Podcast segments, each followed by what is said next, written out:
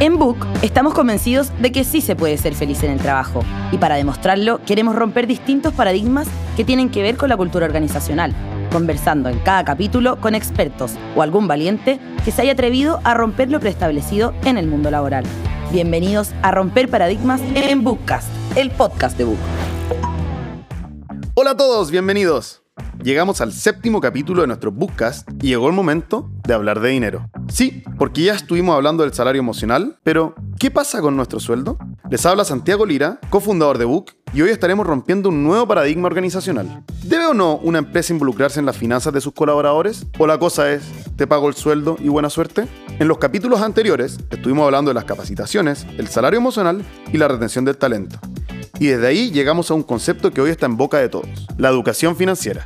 La creciente oferta de los bancos y el boom de las fintech han derivado en el acceso mucho más fácil a instrumentos de inversión, créditos y planes de ahorro para todo tipo de personas. Por lo mismo, es fundamental que las personas empiecen a educarse en cuanto a qué hacer con su dinero, cómo hacerlo rendir y sobre todo, cómo evitar deudas agobiantes. Las famosas estafas piramidales son una clara evidencia de que necesitamos educación financiera urgente. La pregunta es, ¿por qué un empleador debería hacerse cargo de esta tarea? La respuesta es simple y contundente. Una persona con problemas de dinero es una persona estresada y este tipo de estrés financiero afectará tanto su vida personal como profesional. Entonces, si queremos colaboradores productivos, eficientes, enfocados y actitud positiva, más vale involucrarse y no solo tratar de educarlos, sino que además, en lo posible, ofrecerles herramientas que le ayuden a manejar sus finanzas. Por otro lado, las finanzas personales y el ahorro son temas relacionados al orden, la disciplina y la capacidad de organización.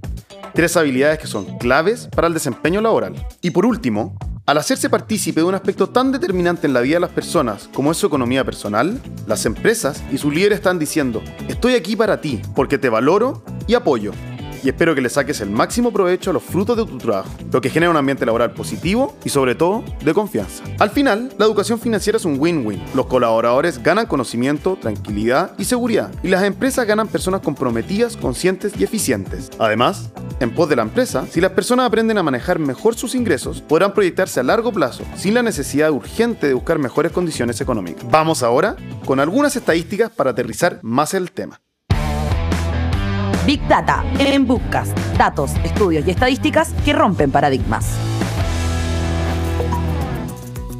De acuerdo a un estudio realizado por Aon, el estrés financiero es uno de los seis principales problemas para el bienestar de los empleados. De hecho, solo en México, el 40% de los trabajadores sufren de estrés financiero y la mayoría de los casos desencadenan en problemas de salud que les impide hacer bien su trabajo, como crisis de pánico, depresión e incluso infartos. Así como la tendencia de centrarse en el bienestar de los colaboradores va en alza, la educación financiera también. El 54% de las empresas en Estados Unidos cuentan con estrategias para apoyar y cuidar las finanzas de sus colaboradores, según datos de Will Tower Watson. Y aquí unos números que reafirman la urgencia de la implementación de programas de educación financiera. Según estudios realizados por el Banco de Desarrollo de América Latina, un promedio de 61% de las personas no ahorra dinero y las que ahorran, 61% lo hacen de manera informal en efectivo. Por otro lado, un 62% de las personas dice que el sueldo no le alcanza para cubrir sus gastos. Y si se enfrentaran a un gasto imprevisto, el 57% no sería capaz de cubrirlo sin pedir un crédito o ayuda a otra persona. Y ahora le damos la bienvenida a Javiera Quiroga y Santiago Jasminoy, más conocidos como Economina y Santi Inversor en Instagram, dos expertos en finanzas personales que día a día comparten toda su experiencia y conocimiento en sus redes. Y hoy los tenemos aquí en Bookcast para conversar y seguir rompiendo paradigmas. Javi, Santi, eh, hace algunos años ustedes trabajaron en el mundo corporativo y hoy dan charlas de educación financiera. ¿Ven alguna evolución en cuán involucrados están eh, las empresas en las finanzas de los colaboradores? Yo creo que todavía no. Y yo creo que las empresas tienen que empezar a darse cuenta de que eso puede generar realmente un cambio. Yo creo que el mayor descontento de los empleados es el sueldo, o que no les rinde el sueldo. Pero si los empleados por ahí pudieran administrar mejor el sueldo, por ahí estarían mejor. Mm. Entonces, si las empresas se involucrarían tanto, por ahí no tienen que estar constantemente atrás de las subidas de sueldo, sino en ver cómo podemos ser más eficiente el manejo del dinero. Yo discrepo un poquito de Santi. Yo creo que sí, que hay una mayor preocupación últimamente. Y yo lo veo esto eh, con todo el tema de Basilea 3 en Chile, que nos tuvimos que poner al día en educación financiera en temas que nunca tocamos hace 10 años, eh, yo veo un interés mayor tanto de las personas como de las empresas en educar y educarse financieramente, pero no al nivel que me gustaría y ahí eh, concuerdo con Santi. Sí lo veo cada vez más, pero no al nivel que me gustaría. Yo, yo siempre digo eh, que la felicidad de los empleados, yo creo que esto tú lo sabes bien, la felicidad de los empleados significa mayor retorno para las empresas y el empresario que no entienda eso eh, está frito.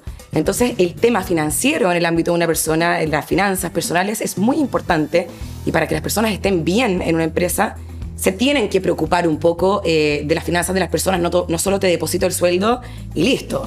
Hay todo un tema, todos tenemos batallas, problemas, que cada uno tiene sus cosas, entonces creo que tiene que haber una preocupación mayor por parte de los empleadores hacia las personas como se ve en Estados Unidos, se ve en Europa.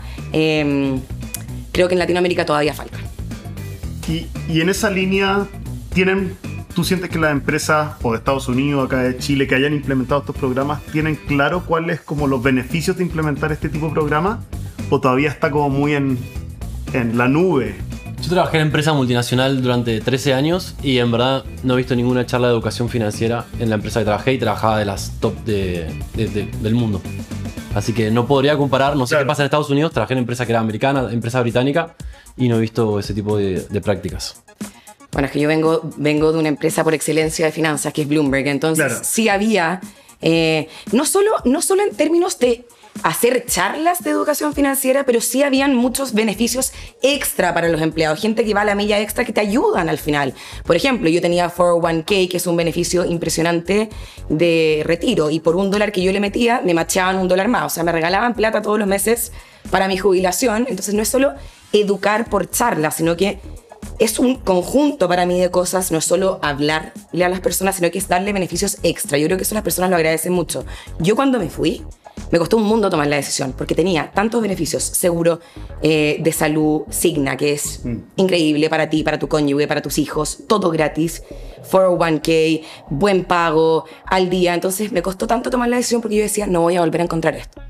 Eh, había una preocupación demasiado grande. pero una cosa es que te den beneficios y otra cosa es que en verdad uno sepa qué valor tienen para uno. No, pero nosotros nos entrenaban muchísimo. Bueno, yo creo que trabajas en Bloomberg. o sea, si en Bloomberg no pasaba, puede ser. Yo te hablaba de compañías como de consumo masivo, multinacionales. No tengo experiencia. Que dan un montón de beneficios súper buenos eh, súper buen sueldo, súper buenos bonos, pero así todo la gente no le podría agregar valor porque no sabían bien cómo administrar. Nosotros teníamos de hecho Bloomberg University, cursos que estaban disponibles a cualquier hora en el terminal y uno podía meterse, escuchar no solo educación financiera, de un montón de cosas. Entonces, eh, mi experiencia fue muy buena en ese sentido y mi, mi estándar es muy alto.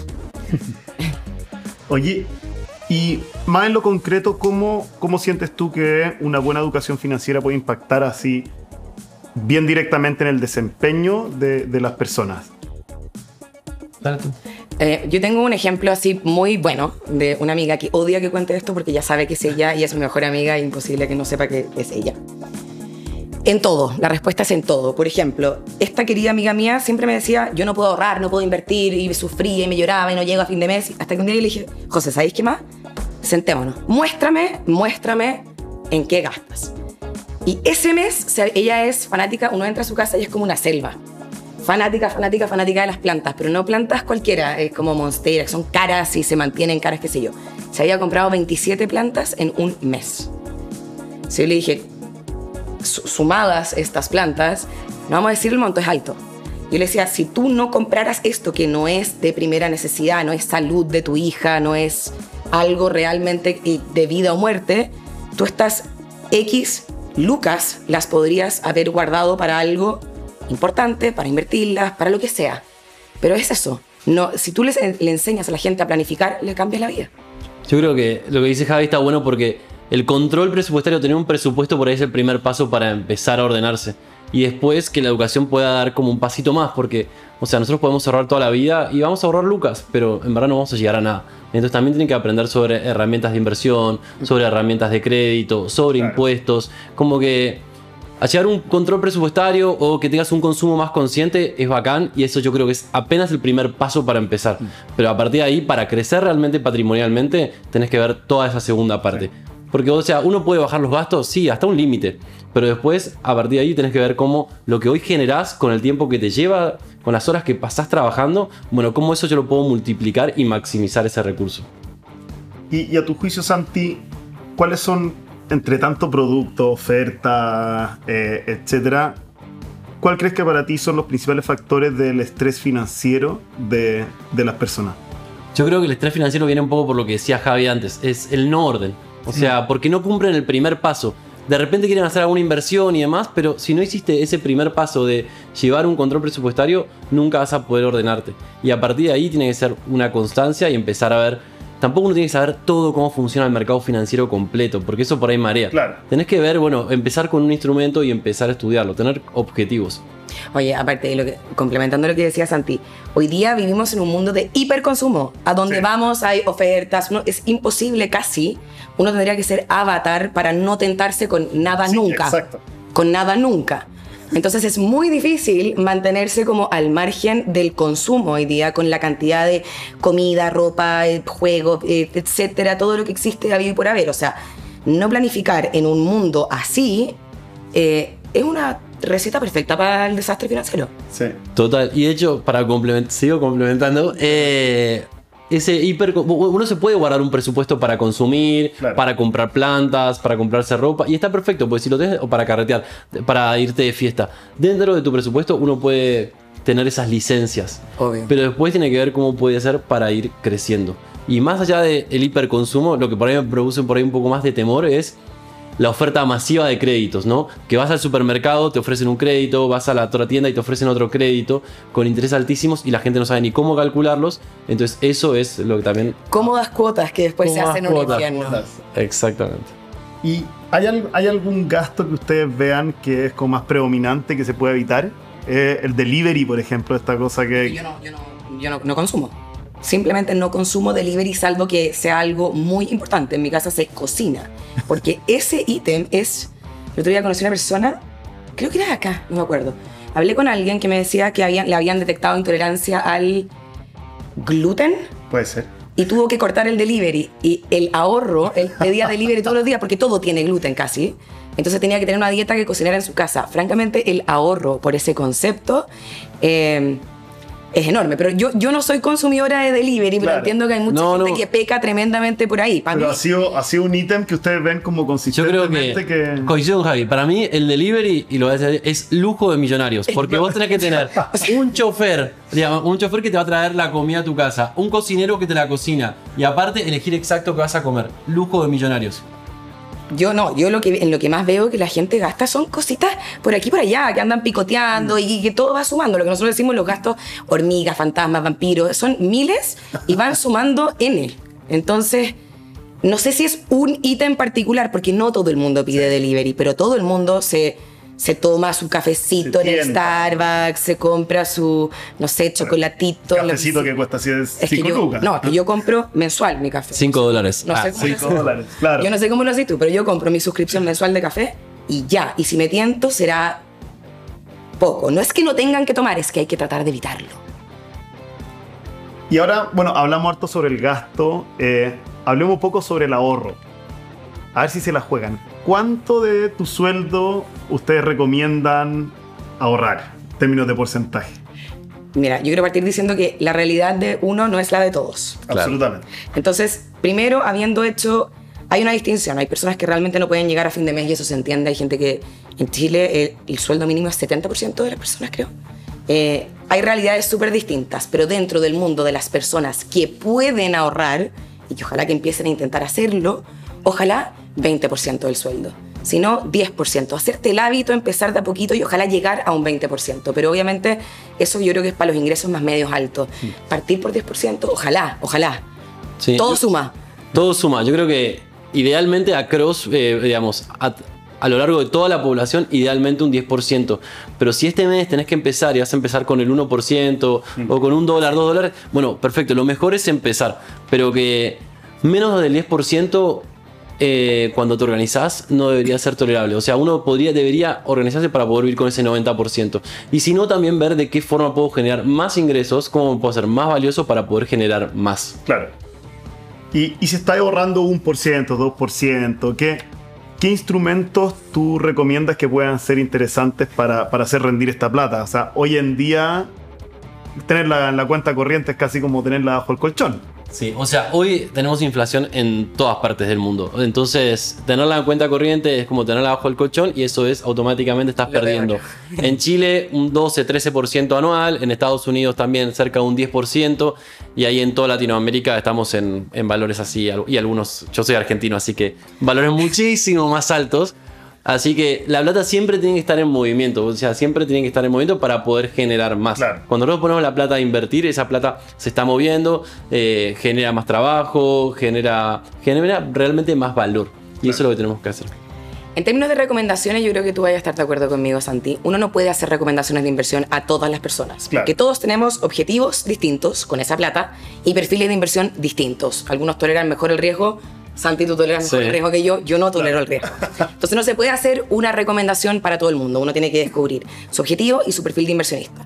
Habiendo dicho eso, en Chile, después de muchos años que la renta fija estuvo súper castigada por bajas tasas, hoy día está mucho más interesante. Y eso es una opción de menos riesgo, que es algo que yo recomendaría, pero tienen que asesorarse, tienen que mirarlo bien. Hay muchas opciones dentro de ese mundo, hay que buscar la que sea adecuada para uno. Javi, en tu Instagram veo que tienes una cantidad impresionante de tips y datos útiles para invertir. ¿Podría, ¿Podrías decir una mini lista de pasos a seguir para invertir responsablemente? Divertida asesorarte por expertos. No es lo que te dijo el amigo, no es la rentabilidad histórica que tuvo un instrumento. Mucha gente se mete en estas cosas porque, ah, antes rentó de X por ciento, entonces ahora me meto y me va a ir bien. No. Eh, mi amigo se metió, mi papá invirtió en esto. No.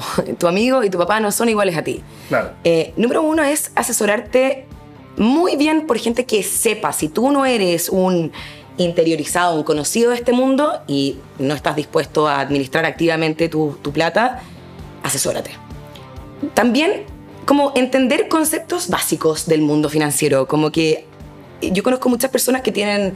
eh, personas que les administran la plata y no se meten nunca y no están mirando nunca. Yo recomiendo siempre leer noticias. Porque todas las noticias le impactan de cierta forma a los mercados. Es lo primero. Sí. Cuando sale el dato de X de China a Estados Unidos, las bolsas reaccionan al tiro, los mercados reaccionan al tiro.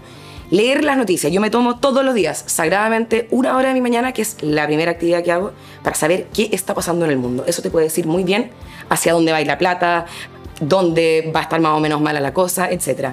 Y lo otro es, eh, no tanto del mundo de la inversión, es planificar. De verdad, si no es ciencia de cohete. Hay que planificar la plata, saber cuánto entra, cuánto sale, cuánto tengo de libre disposición. eh, y eso te va a cambiar la vida. ¿Algo que agregar, Santi? No, yo creo que a nivel general para tener una buena salud financiera puede ser sí o sí gastar menos de lo que ganas, eh, Sí. educarte para invertir, asesorarte, empezar a entender qué pasa en los mercados. Mucha gente le tiene como pánico a eso, pero uno puede encontrar herramientas hoy para que poder entenderlo en simple. Y siempre cuando uno va a empezar con algo, siempre empezar de a poquito y, y así, una vez que vas a poner un poquito de plata en algo, empezás a leer un poquito más y a partir de ahí eh, invertir todo el tiempo, estar invirtiendo regularmente. O sea, eso yo creo que puede ser lo mejor. Y según tu experiencia como educador financiero, eh, ¿cuáles crees que son los temas que más urge enseñar en Latinoamérica? ¿Cuáles son los errores que más se repiten? Yo creo que todo lo que tenga que ver con los créditos, o sea, créditos de consumo, créditos personal, eh, créditos hipotecarios, yo creo que eso hace que tengamos una sociedad súper endeudada, mal endeudada, eh, y eso yo creo que debería ser una de las cosas principales que se deberían educar. Súper de acuerdo y agregaría el uso de las tarjetas de crédito. La gente hoy día hay un... No sé cómo es el sinónimo de conciencia. ¿Poca conciencia? Sí. Eh, hay una poca conciencia con el uso de las tarjetas de crédito de la plata que no está físicamente contigo, pero que la usamos igual. Claro, ahí veo cómo la pago después, dice. Después veo cómo pago, compro hoy, después veo cómo pago. O ga- gastos que se te olvidaron y te llegan en tres meses después. Eh, yo creo que, que entre los créditos y las tarjetas de, de- de crédito hay, hay, hay un... Son armas de doble filo importantes. Que pueden ser muy bienos, muy- digamos, una tarjeta de Si se crédito puede ser bien. buenísimo porque Si se uno se usan puede bien. financiar gratis como 40 o hasta 50 días, pero si lo usas mal, bueno, eh, Sí. cuando lo usas mal financias a todo el mundo que están financiando gratis. Javi, aquí en Bookcast nos hemos dedicado toda la temporada a romper paradigmas.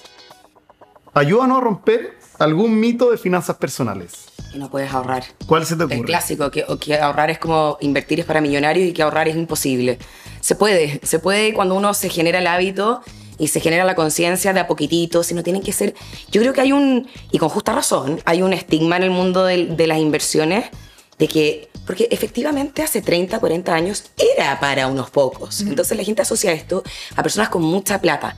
Y hoy día eso ha cambiado radicalmente. O sea, las barreras de entrada para los productos de inversión hasta- desde un peso, creo. Sí, sí, un Eh, dólar. Un peso, un dólar. eh, hoy día es totalmente distinto. Entonces, a mí cuando me dicen que no se puede, mira, yo ya no discuto porque si no uno estaría peleando todo el día con todo el mundo y con gente cercana.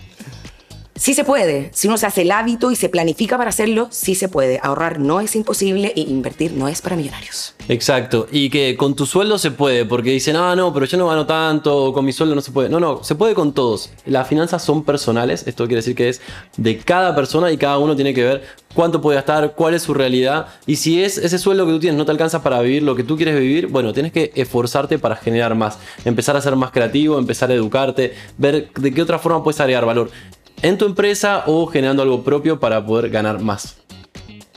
Qué, qué importante derribar ese mito. Es, es lo primero que uno dice, bueno, no es mi culpa. Pero tú la psicología tiene un lugar muy importante. La gente se niega a las cosas. Yo no puedo correr 5 kilómetros. Yo no puedo hacer esto. Sí. Y uno se convence a sí mismo de que no puede y eso se transforma en una realidad. Profecías autocumplidas. Exacto, las creencias limitantes. Y cuando uno lo dice, también como que lo va Claro. autodecretando. Obvio. ¿Tienen alguna lectura, serie, película o personaje inspirador que les gustaría compartir con nuestros oyentes? Además, sé que el libro de la Javi se viene este 2023, así que hay que estar atentos. Contar.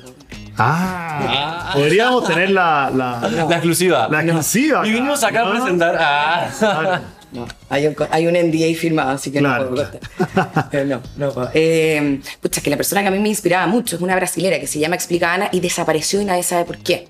Yo partí de economía un poco inspirándome en ella y desapareció. Entonces no, no sabría decirte qué es lo que pasó. A mí me encantaba su estilo. Y esta mujer, eh, una brasilera que se llama Ana Laura Magallanes, tiene, tenía en ese momento, porque fue hace como tres años, tenía como 29 años, era Forbes Under 30, le fue increíble y se la compró como XP Investimentos eh, en Brasil, porque explicaba tan bien Claro. y tan fácil y, y- y tan prolijamente que fue un éxito y de repente desapareció. Ahorró tanto que se fue de vacaciones Pare- para yo creo- siempre. pues. mira, ¿sabes Ah, qué? las Yo últimas... creo que el anonimato también es bueno también. Claro. Ahora se Eh, fue a descansar con todo su ahorro. No sé, bueno, sí, es, es cierto eso. Nosotros ya no lo tenemos tanto. Todavía no, pero ya lo vamos a volver a Esto es una rueda, después se va cambiando. A mí me gustan mucho hábitos para ser millonario, porque uno de los motores que a mí fue para crear Santi Inversor o para eh, generar mi patrimonio fue que en verdad yo siempre quise ser millonario. Eh, y entonces me puse a estudiar como cuáles eran los hábitos que hacían que las personas sean ricas. O sea, yo creo que la gente de éxito hay que estudiarla. Eh, porque hay fórmulas para llegar a ser exitoso. Y en este libro te detallan algunos hábitos que te ayudan no solamente a emprender, a ser un buen empleado, a generar más, a organizar mejor las lucas. Porque yo creo que todo lo que tiene que ver con finanzas es gran parte de una mentalidad de éxito, una mentalidad de millonario. Y así que hábitos para ser millonario. Mujeres aquí un cheque a fecha. Ah, No, Y ahí- hombres. Ahí, ahí no- nos damos cuenta de que nuestra misión es súper distinta, po, porque la mía es comunicacional. sí. Yo, yo nunca, bueno, ojalá en el camino uno ga- ganar bien, pero nunca lo pensé así. Me encuentro interesante eso. Sí, Yo no hago nada que. Y me sea, gusta que lo digas, porque hay un estigma en decir Sí. que uno quiere tener Claro. Sí. Para mí uno de mis valores es como retorno de la inversión. Yo todo lo que hago tiene que traerme un retorno y eh, siempre pienso en cómo voy a monetizar las cosas que hago. Porque, bueno, Me gusta. Oye, y por último, para cerrar, ¿qué herramientas bien prácticas podrían recomendarnos para mantener buena salud financiera? He visto que Santi ha compartido harto Excel de inversiones o gastos. eh, ¿Alguna aplicación, herramienta que les parezca útil? Yo uso Excel, para mí es como lo más, lo, lo más simple. He probado algunas aplicaciones en el teléfono, pero eh, yo creo que Excel para mí es lo que más me ayuda. Porque siempre bueno, estoy con la compu cerca y al comienzo cuando estás empezando a organizarte, sí es necesario anotar por ahí todos los gastos y demás. Después uno por ahí tiene, como decía Javi, un ítem que es libre de disposición, entonces tenés determinada cantidad de monto para gastar en lo que quieras. Pero al principio, si estás desorganizado, hay que ser un poquito más... eh, bueno, Mateo seguiría en Chile como eh, eficiente en anotar Sí. todos los gastos y después eh, uno se va a organizar. Pero el orden, gastar menos lo que ganas, invertir y ver cómo eso que invertís se puede estar multiplicando todo el tiempo. Y lo que ganás con tus inversiones mientras estés en una etapa productiva, mientras estás recibiendo un salario, seguir viendo cómo lo puedes seguir multiplicando, seguir reinvirtiendo constantemente. Oye, vamos a quedar como personas muy poco tecnológicas los dos. Yo también prefiero Excel. Creo que ninguna, ninguna de las aplicaciones que he visto hoy día em, reflejan bien el orden que uno necesita. Es Lo que decía Santi es verdad. La primera vez que uno hace este Excel es una lata. Pero después uno se va automa- automatizando todos los meses. Uno va, ya lo haces una vez y después es mucho más fácil. Pero para mí Excel 100% y yo real eh, anoto todo. El otro día hice un reel que era como pidiéndome un café, metiéndolo al tiro, ¿cachai? real, o sea... Ya automatizaste. Lo que pasa es que sí, bueno, hoy día yo ya tengo un orden tan grande que me permito, puedo tener gastos por fuera que quizás no tienen que ir a mi Excel. Pero hoy día hay personas que el descontrol es tan grande y con tantas cositas chiquititas que yo recomiendo en un principio anotar todo. Exacto. Y en el Excel tienen que tener todos los ingresos que tienen, todos los gastos que tienen y también una proyección para adelante, ¿no? Entonces, ¿qué gastos voy a, voy a tener para adelante? Claro. ¿Qué- qué, digamos, y qué ingresos? Porque a partir de eso te puedes poner objetivos. Y otro Excel o otra pestaña, como quieran tenerlo, que es con el patrimonio, con un resumen de tu patrimonio. ¿Qué tenés? ¿Qué tenés en depósito a plazo o plazo fijo? ¿Qué tenés en ETFs y acciones? ¿Qué tenés en, en propiedades? Todo eso bien detallado, porque también en base a eso te puedes poner objetivos. Muchísimas gracias, Santi. Muchísimas gracias, Javi. De verdad, muy interesante. Eh, me estresé un poco porque yo no soy tan ordenado, así que. Bueno, pero generas Eh, buenas lucas. Ordénala, inviértala. Sí, pero bueno, mano a la hora, así que. Gracias a ustedes. Muchas gracias chicos. Ha sido un gusto y creo que nos vamos llenos de información para procesar. Les preguntaba por las herramientas porque en Book este año nos sumamos al mundo fintech con una herramienta que puede ser de gran ayuda al enfrentarse a gastos imprevistos sin endeudarse con el banco ni adquirir intereses. Se trata de nuestro módulo de adelantos de sueldo, con el que los colaboradores puedan acceder al sueldo de sus días ya trabajados en cualquier momento del mes, de manera instantánea y solo en un par de clics. Es nuestro primer paso, esperamos de muchos, para aportar a las finanzas personales de los trabajadores, porque si bien el dinero no hace la felicidad, todos sabemos que ayuda ¿Y qué buscamos en Book? Crear lugares de trabajo más felices. Nos escuchamos en el próximo capítulo, y aquí va el spoiler. Mientras escuchas este podcast, ¿estás calentando el asiento en tu oficina? Termina un nuevo capítulo en Bookcast, el podcast de Book. Nos escuchamos en el siguiente. Book, crea un lugar de trabajo más feliz.